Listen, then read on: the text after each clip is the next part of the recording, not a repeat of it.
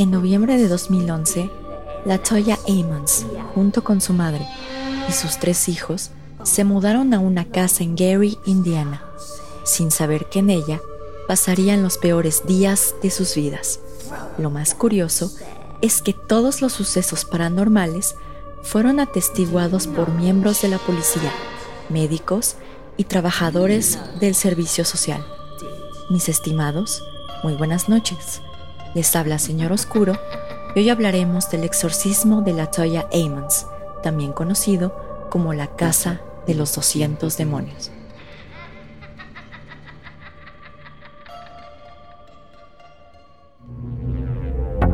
Bienvenidos a Señor Oscuro, un podcast en el que cada viernes su servidora Jessica Ballarino los adentraré en los casos más perturbadores y extraños que se han documentado, ya sea que se trate de temas paranormales o bien de lo más retorcido de la mente humana, nos aseguraremos de que todos y cada uno de estos casos queden grabados en sus sueños y pesadillas.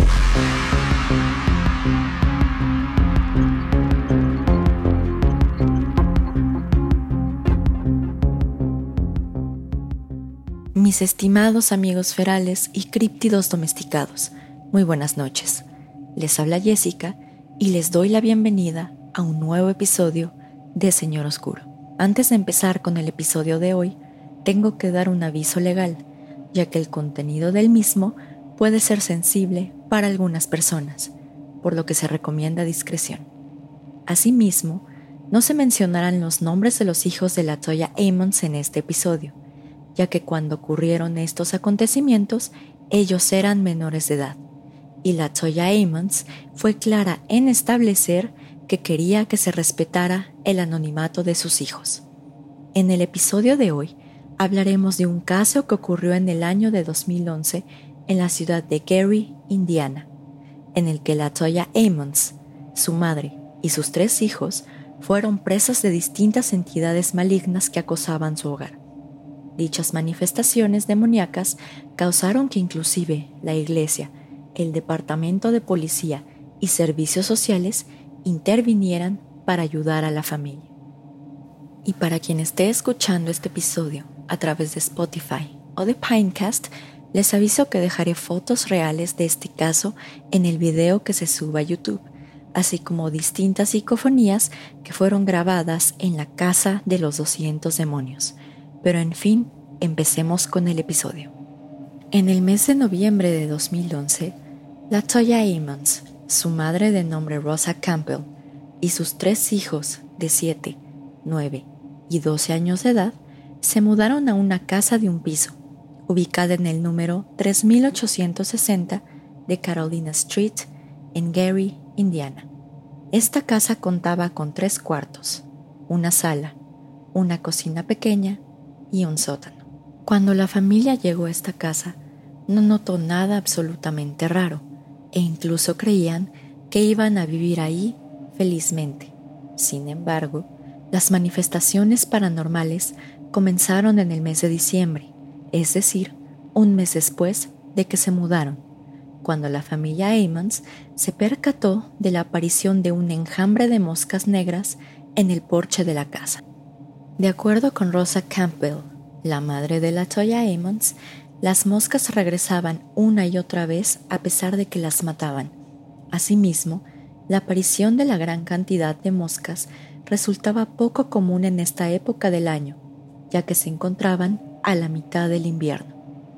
Posteriormente, los miembros de la familia comenzaron a escuchar golpes y pasos que subían las escaleras del sótano, e inclusive escuchaban cómo la puerta se abría sin razón alguna. Asimismo, la Toya Amons refiere que una noche se despertó y vio una sombra caminar de un lado a otro de la sala. Cuando se acercó a investigar, la sombra se había desvanecido, dejando en su lugar unas huellas de unas botas, como si alguien hubiera caminado en un charco o en alguna especie de agua. Estos sucesos paranormales continuaron en los siguientes días de manera esporádica, pero la familia Amons no le dio mayor importancia, ya que hasta ese momento no habían ocasionado daño a la familia. pero eso estaba a punto de cambiar. Aproximadamente a las 2 de la mañana del día 10 de marzo de 2012, la familia Amon se encontraba en su casa con un grupo de amigos, ya que estaban de luto por la muerte de una persona cercana a la familia. De repente, la Toya Amons, quien se encontraba en el cuarto de su madre, gritó por ayuda, por lo que todos los presentes se asustaron y acudieron al llamado.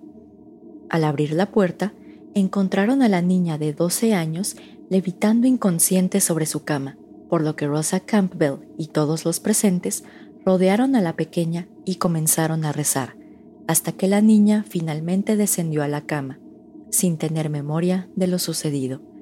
Después de este incidente, los amigos de la familia Amons se negaron a regresar a la casa. Derivado de lo anterior, y al considerar que estaban lidiando con cuestiones paranormales, la Toya y su madre contactaron a varias iglesias sin que recibieran algún tipo de apoyo en un principio. Sin embargo, después de escuchar los sucesos que ocurrían en esta casa, los miembros de una iglesia concluyeron que la casa estaba infestada de espíritus. Recomendaron limpiarla con cloro y amoníaco, así como dibujar cruces en las puertas y ventanas con aceite.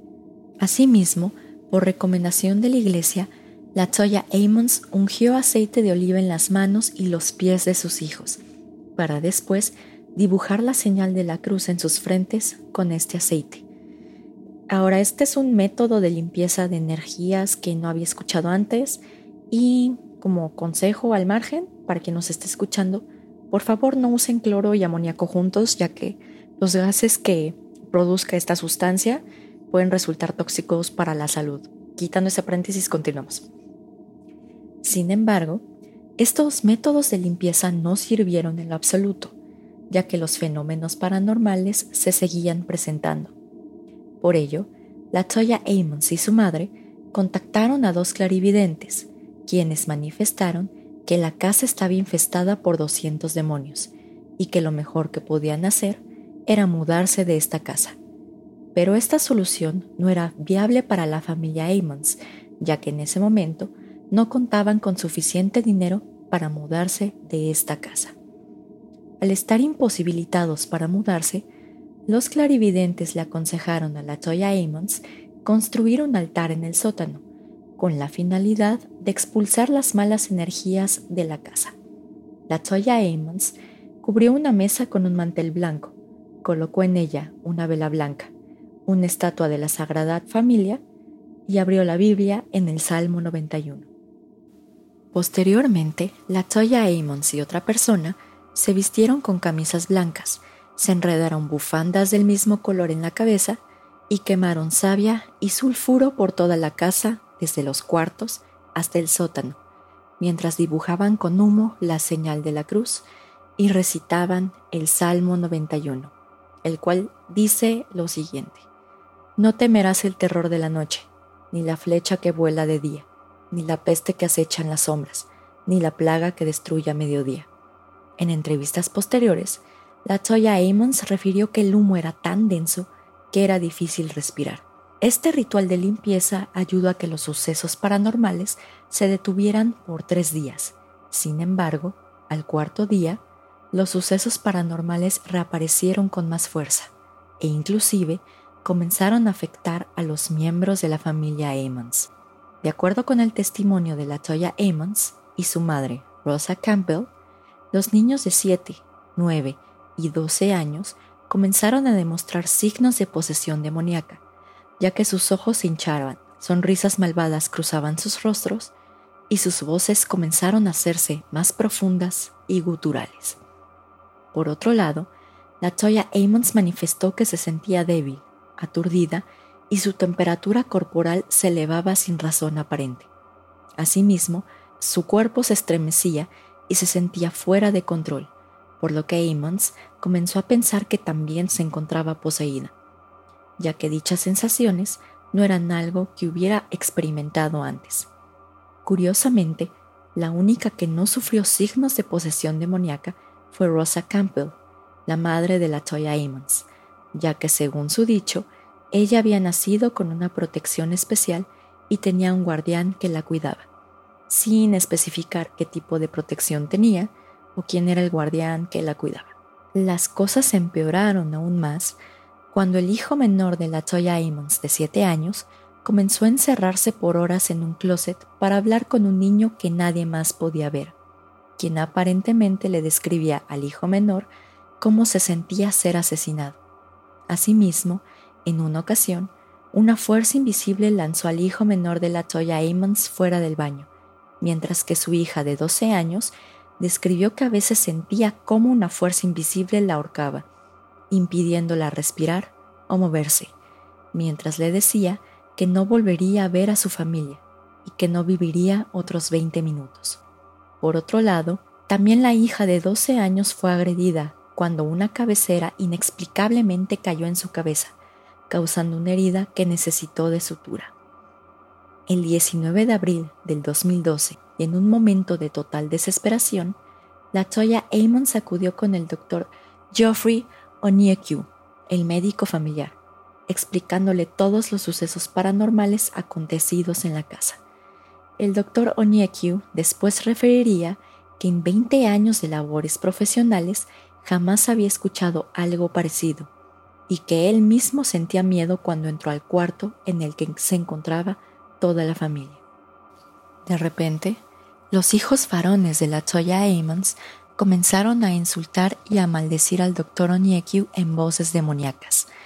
Al momento de ser entrevistados por servicios sociales, el personal médico del consultorio del doctor Onyekyu dijo que el hijo menor de la Toya Amons fue, y cito, levantado y arrojado contra la pared sin que nadie lo tocara.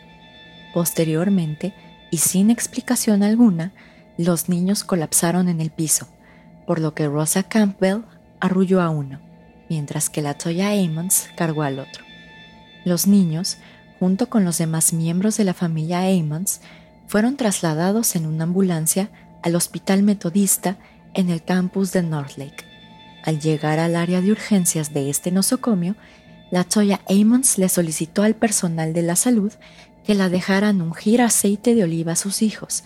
Sin embargo, los médicos solo se rieron ante su petición. Cuando los niños volvieron en sí, el personal de salud notó que el niño de nueve años actuaba racionalmente, pero el hijo menor de siete años gritaba y destruía todo lo que tenía a su paso. De acuerdo con declaraciones de Rosa Campbell, se necesitó de cinco hombres para que pudieran controlar al infante.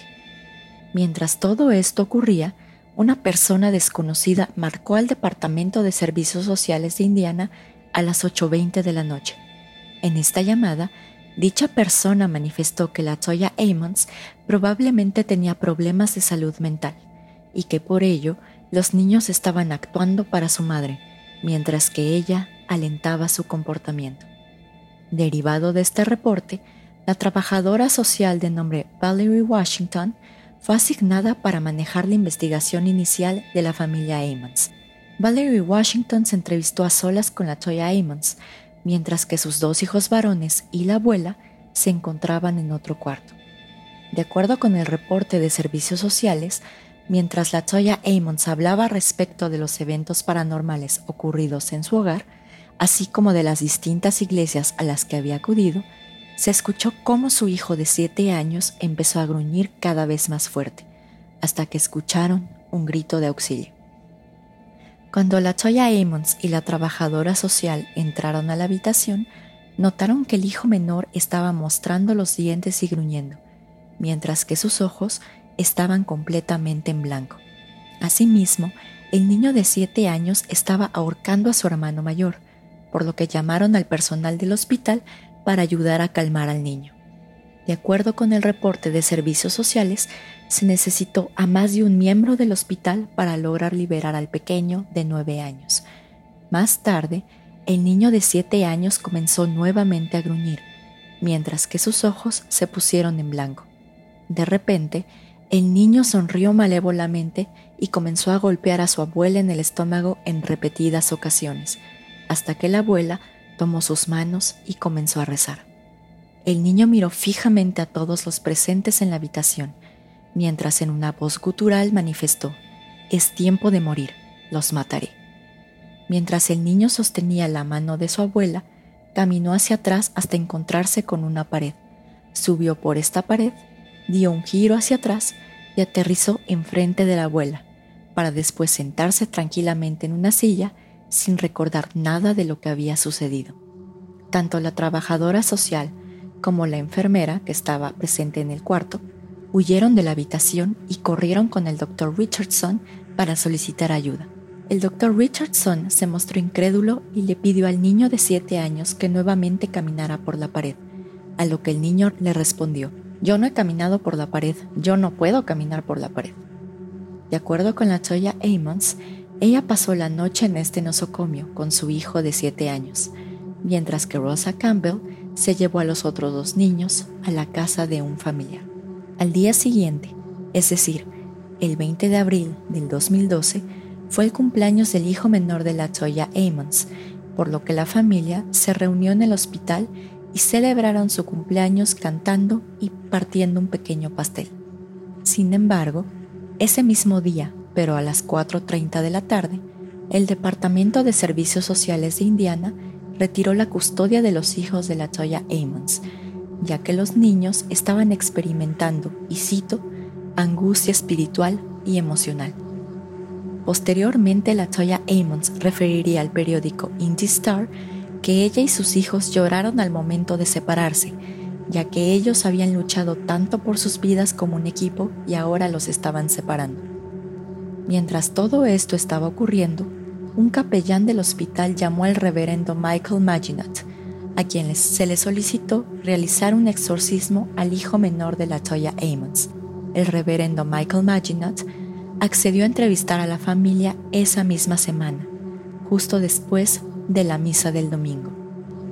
El 22 de abril del 2012, a las 6.30 pm, el reverendo Maginot visitó la casa ubicada en el número 3860 de Carolina Street para entrevistarse con la Toya Amons y Rosa Campbell. Esta entrevista duró dos horas, hasta que Rosa Campbell la interrumpió para señalar al reverendo que la luz de uno de los baños se encontraba parpadeando. El parpadeo de esta luz se detenía cada vez que el reverendo se acercaba a investigar, cuestión que atribuyó a que la presencia demoníaca probablemente le tenía miedo al religioso. Finalmente, la luz dejó de parpadear cuando el reverendo Marginot colocó un crucifijo en la luz. Posteriormente, Rosa Campbell señaló unas cortinas venecianas en la sala que se movían sin razón aparente, ya que no existía alguna corriente de aire que explicara este movimiento. Asimismo, el reverendo Maginot observó una serie de huellas en el piso de la sala, iguales a las que observó la Toya Amons meses atrás. Mientras estaban dando la entrevista, la Toya Amon se quejó de un dolor de cabeza, a lo que el reverendo Maginot colocó un crucifijo en su frente, causando que comenzara a convulsionarse. Después de cuatro horas de entrevista, el reverendo Maginot concluyó que la casa estaba infestada por demonios y por fantasmas, por lo que le aconsejó a la familia Amons que dejaran la casa, ya que no era segura. Antes de salir, el reverendo rezó, leyó la Biblia y esparció agua bendita en cada cuarto de la casa.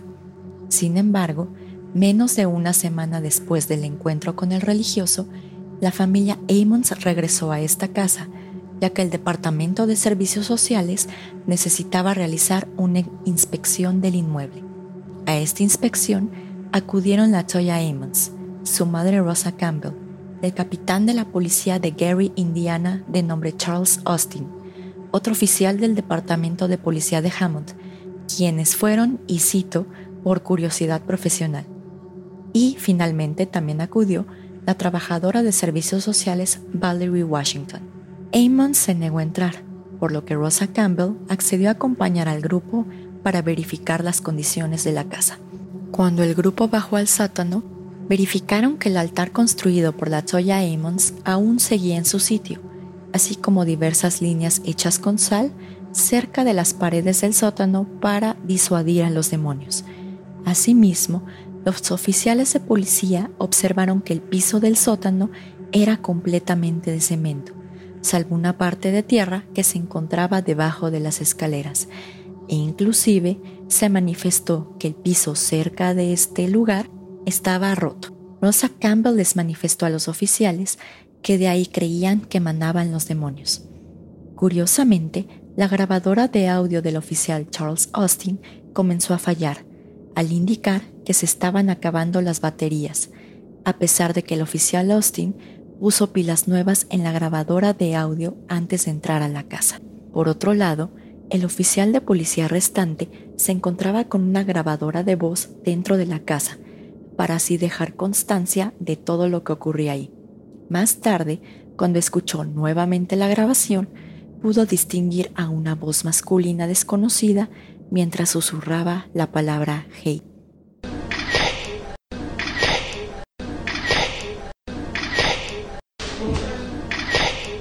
Las fotos que los oficiales de policía tomaron en la casa también revelaban cuestiones bastante extrañas, ya que en una de ellas, que fue tomada en las escaleras del sótano, se observó una especie de nube de color blanco con la cara de una persona, así como una figura de color verde con la apariencia de una mujer. Después de esta primera visita, el oficial de policía Charles Austin comenzó a creer la historia de la Toya Amons, ya que en un principio solo pensaba que esta familia lo hacía por temas de dinero. Sin embargo, después él comentó, y cito, que él ya creía en los demonios y en lo paranormal. Pero en fin, el 10 de mayo de 2012, otro grupo de personas acudió a la casa para investigar respecto de los sucesos paranormales que ocurrían en ella. En esta ocasión, acudieron la Toya Amons, su madre Rosa Campbell, el capitán de la policía Charles Austin, un oficial del Departamento de Policía de Hammond, quienes acudieron después de su horario laboral, dos oficiales de la policía de Lake County junto con su perro policía, así como la trabajadora social de nombre Samantha Illick. De acuerdo con Samantha Illick, ella atendió esta visita, ya que la anterior trabajadora social, Valerie Washington, se rehusó a regresar a esa casa. Mientras los oficiales de policía recorrían la casa junto con el perro, los demás se dirigieron al sótano. Sin embargo, el perro no detectó algo inusual en lo que hacía su recorrido. Al bajar al sótano, la trabajadora social notó un líquido extraño que estaba escurriendo en este lugar, el cual se sentía resbaladizo pero pegajoso al tacto. El reverendo Maginot se acercó debajo de las escaleras del sótano, en donde no había piso de concreto, con la finalidad de buscar un pentagrama, algún objeto personal o el cuerpo de una persona que pudiera explicar la actividad paranormal en esta casa. Uno de los policías cavó un agujero de 4 por 3 pies debajo de las escaleras, en donde encontró una uña rosa postiza, un par de calzones de dama blancos, un pin con un emblema político, envolturas de dulces, una tapa de un sartén pequeño, calcetines cortados debajo de los tobillos y un objeto pesado de metal que parecía un peso para un cordón de cortinas. Al no encontrar algo más, los policías regresaron las pertenencias y taparon el agujero, mientras que el reverendo Maginot bendecía sal y la esparcía debajo de las escaleras y en todo el sótano, ya que de acuerdo con este reverendo, la sal era suficiente para contener y alejar a las energías malignas. Al subir al piso principal, la trabajadora social comenzó a sentir una sensación extraña en el dedo meñique.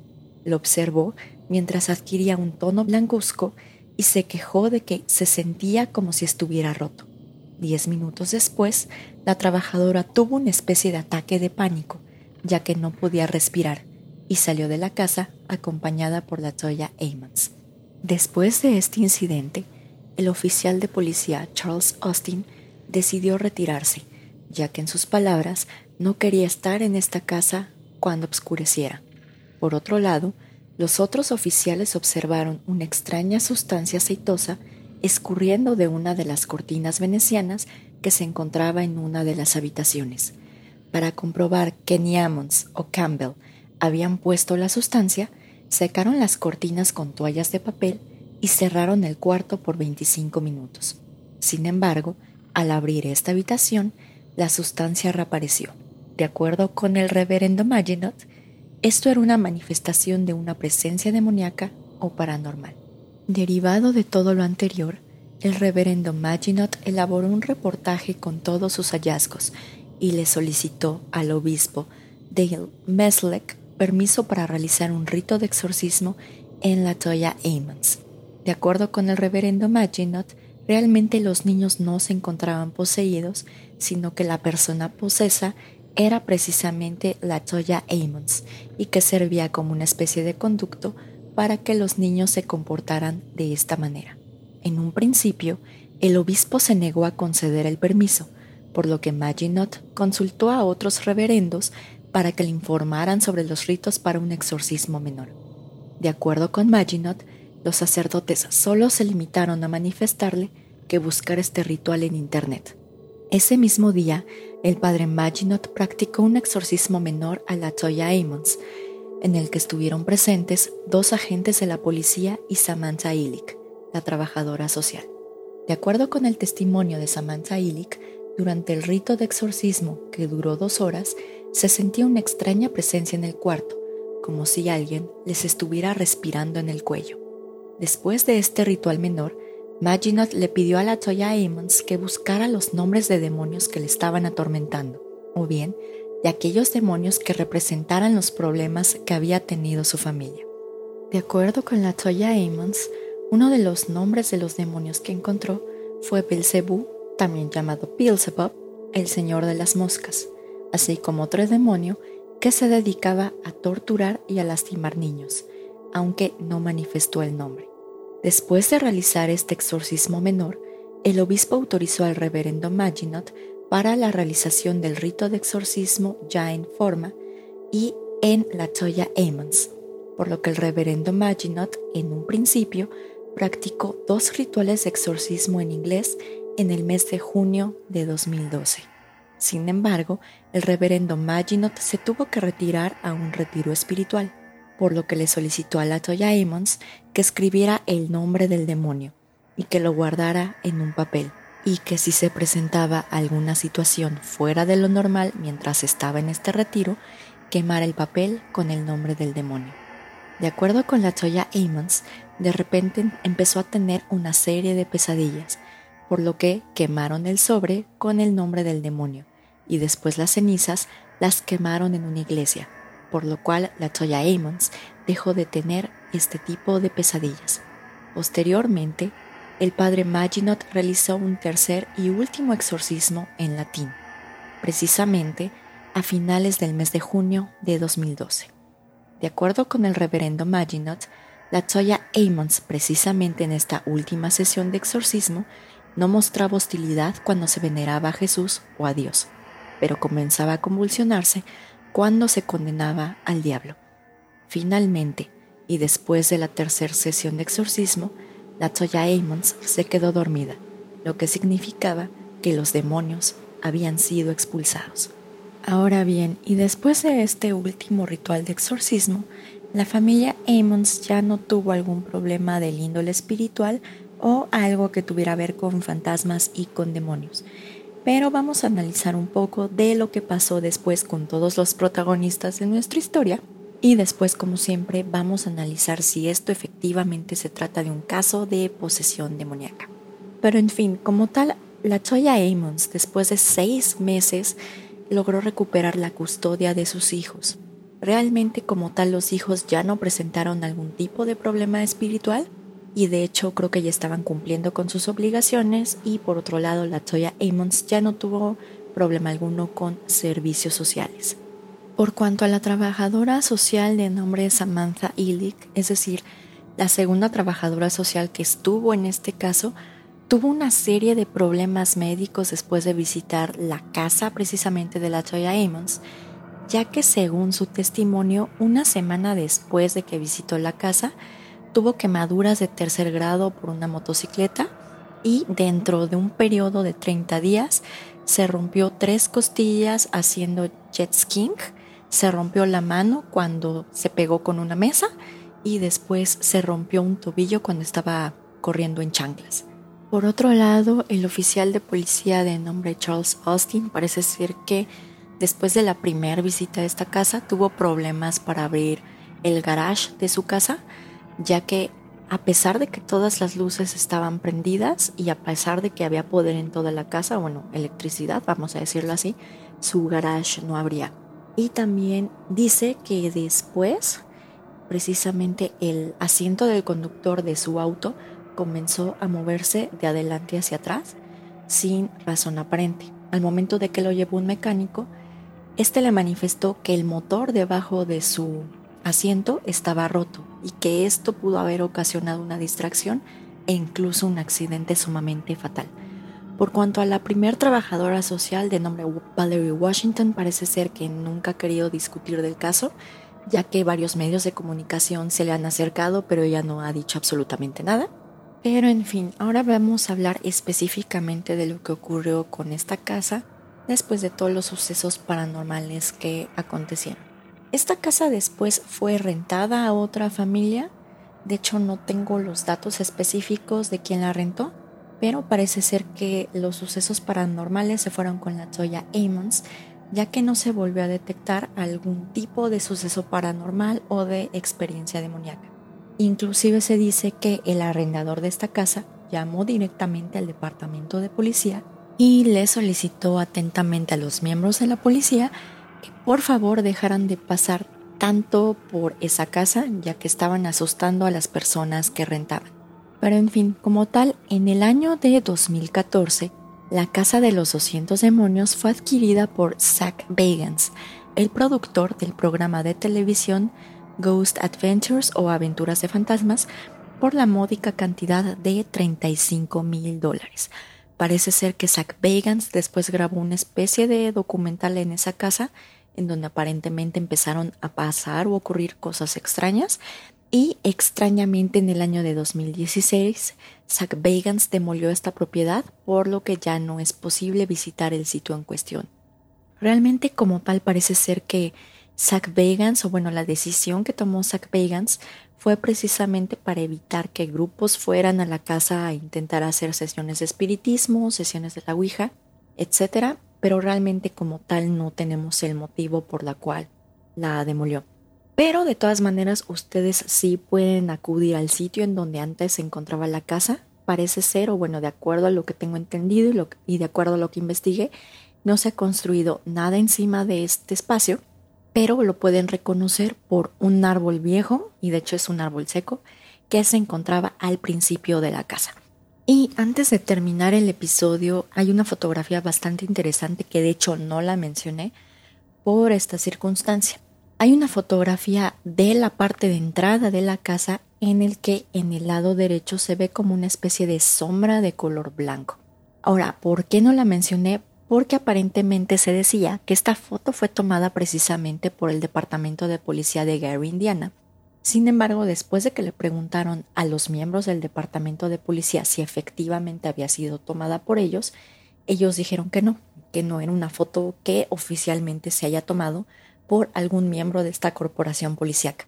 Entonces, como tal, por esto yo no mencioné esta foto, la voy a dejar en el video de YouTube para que todos ustedes la vean, pero como yo no tengo certeza de dónde vino esa foto o si está editada o no, pues no se mencionó en este video, pero de todas maneras, o bueno, en este episodio, pero de todas maneras la dejo en el episodio de YouTube para que ustedes la puedan ver y saquen sus propias conclusiones. Pero en fin, y finalmente ya para terminar el episodio, que de hecho es un episodio un poco largo, vamos a determinar si efectivamente esto se trata un caso de posesión demoníaca. Entonces les recomiendo ampliamente que revisen el episodio de posesiones y exorcismos en dado caso de que no lo hayan visto ya que ahí aparecen cuatro signos de posesión demoníaca que establece el padre Gabriel Amor. Básicamente son los siguientes. El primero se refiere a conocimiento del oculto, lo cual no vemos aquí. Dos, fuerza sobrehumana, lo podemos más que nada determinar con el niño de 7 años que aparentemente necesitaron de cinco hombres para controlarlo en el hospital en su primer visita al hospital. Número 3 tenemos conocimiento de lenguas extrañas, parece ser que pues no se encuentra en este caso. Y número 4 tenemos una especie de aversión a lo sagrado, de lo cual yo tendría mis dudas porque si efectivamente la Toya Amos hubiera sido poseída, ella hubiera tenido cierta aversión cuando se estaba alabando a Jesús y a Dios y no precisamente cuando solo se estaba condenando al diablo. Pero en fin, esta historia tiene tantos testimonios que podríamos decir que incluso si se trata de una posesión demoníaca. Pero como tal, como siempre, yo siempre tengo mis dudas. Pero en fin, mis estimados, como tal, llegamos al final del episodio de hoy y como siempre, queremos saber qué es lo que piensan. ¿Ustedes creen que fue una especie de histeria colectiva? ¿Creen que la familia tenía alguna enfermedad mental? ¿O que efectivamente se trata de una posesión demoníaca? Entonces nos interesaría mucho que dejaran sus comentarios en el video que se sube a YouTube, así como en nuestras redes sociales.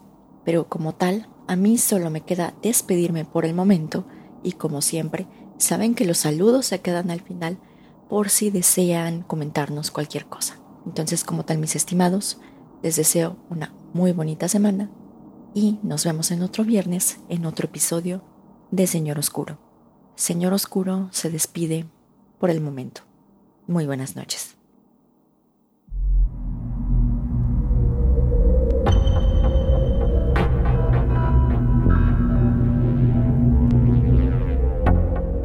Gracias por escuchar el episodio de hoy.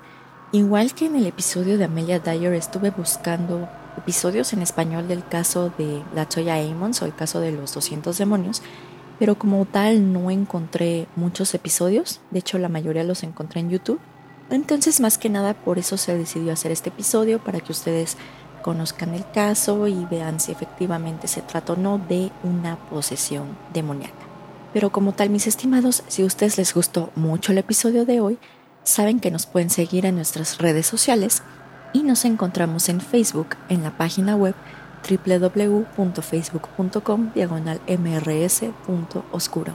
En Instagram bajo el nombre de usuario colectivo.sr.oscuro o bien en la página web www.instagram.com diagonal colectivo.sr.oscuro.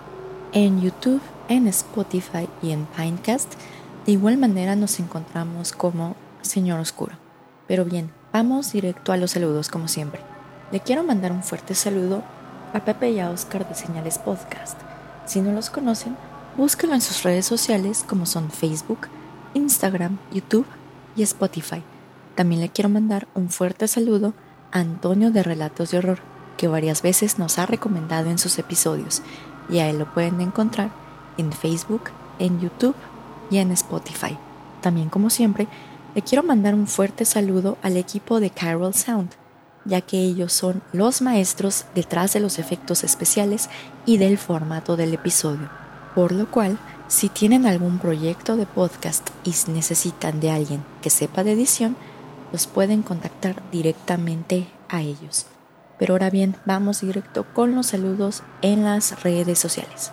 En YouTube le quiero mandar un fuerte saludo a Chavalera, a Eric Martínez Díaz, a José Sánchez, a Aya Bella y de una vez a su alter ego Costuritas Económicas, a Maresa Domínguez y a Omar Hernández.